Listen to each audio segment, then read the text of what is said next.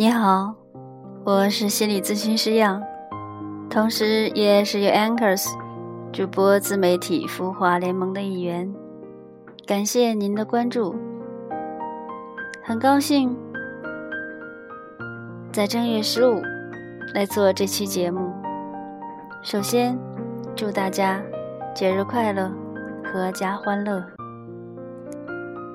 希望您和我一样喜欢这首背景音乐《夜》的钢琴曲五。也感谢为我投稿的另一位主播。那这个元宵节，您做什么有意义的活动了吗？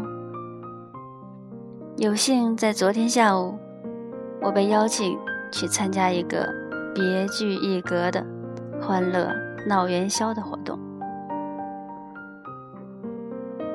活动的主要参与者是十几个小朋友。首先，他们在书法老师的带领下，自己找来一些谜语的素材。洋洋洒洒用毛笔写在大红纸上，然后张挂起来。那而且大家还彼此准备了礼物，为猜中谜语的小朋友送出自己那份珍贵的爱心。这个过程真的是气氛祥和、欢乐有趣。接下来是我带着这几个可爱的小学生一起玩一些。中式的和美式的游戏，据说他们那一天都巨开心，而且都玩得意犹未尽。其实我也巨开心。首先有这么高素养的朋友，然后组织策划这么有纪念意义又高雅的活动。同时，我也替这些小朋友们开心。他们真的很幸运，有这样的父母带着他们一起来参加这样的活动。这是一种有质量的陪伴。活动的亮点，在我眼中，首先第一就是孩子们是自己动手。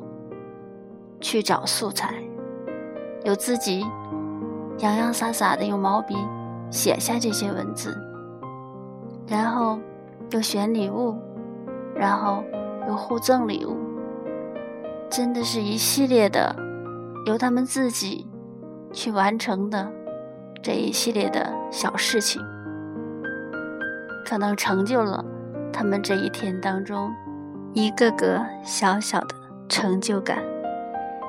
而一个个小小的成就感，不就是给孩子们带来了他们不断增长的自信心吗？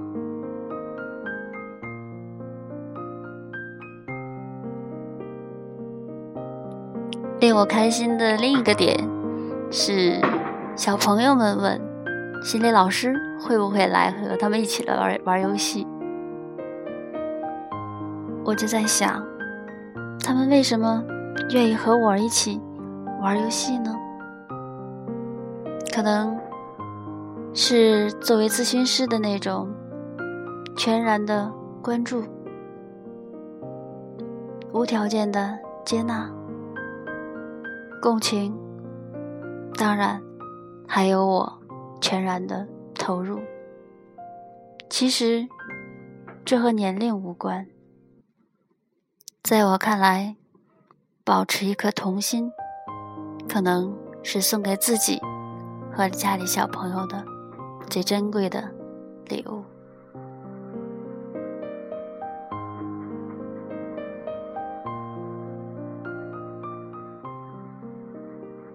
希望会有越来越多的朋友，像我的这位朋友一样，组织策划这样有意义的活动。